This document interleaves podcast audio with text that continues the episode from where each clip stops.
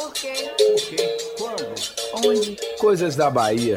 A nossa história contada no rádio. Eu estava vendo outro dia um estudioso dizendo que Iemanjá, que é homenageado na Bahia com essa festa grandiosa que traz gente de tudo canto é canto do mundo, é somente uma divindade afro-brasileira sem nenhuma associação ou sincretismo com alguma santa do catolicismo. Fiquei pensando, Oh, mas todo mundo sabe que a deusa das águas na Igreja Católica, embora muitos da religião afro-brasileira não gostem mais, seria a representação de Nossa Senhora, Mãe de Deus, e também as figuras de Nossa Senhora das Candeias e do Navegante. E sobre o fato da imagem de Iemanjá não ser negra, como uma vez uma pessoa de fora perguntou, o que se disse é que Iemanjá foi vítima do processo de desafricanização da cultura afro-brasileira e que teria sido nascida no ambiente da Umbanda e não do candomblé. Eu fico cada vez mais doido porque todo dia surge uma nova versão nas coisas das festas tradicionais da Bahia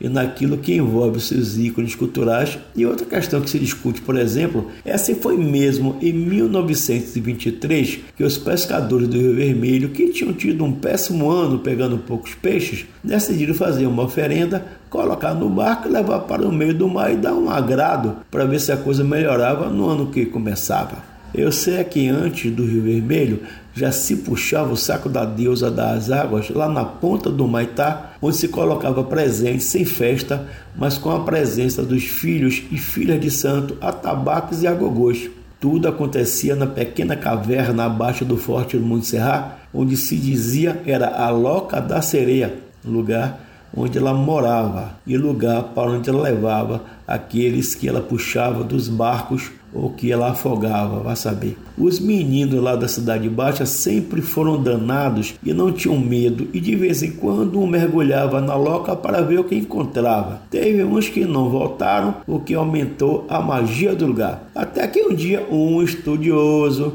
disse que a loca era a saída de um túnel que vinha lá do Forte do Monte Serra. Mesmo assim não tirou a graça e ainda hoje, no Monte Serra, Itapuã e Arembepe, disseram que até em Subaúma, claro que especialmente na imensa festa do dia 2 de fevereiro no Rio Vermelho, a deusa do mar continua mandando, agradando e protegendo.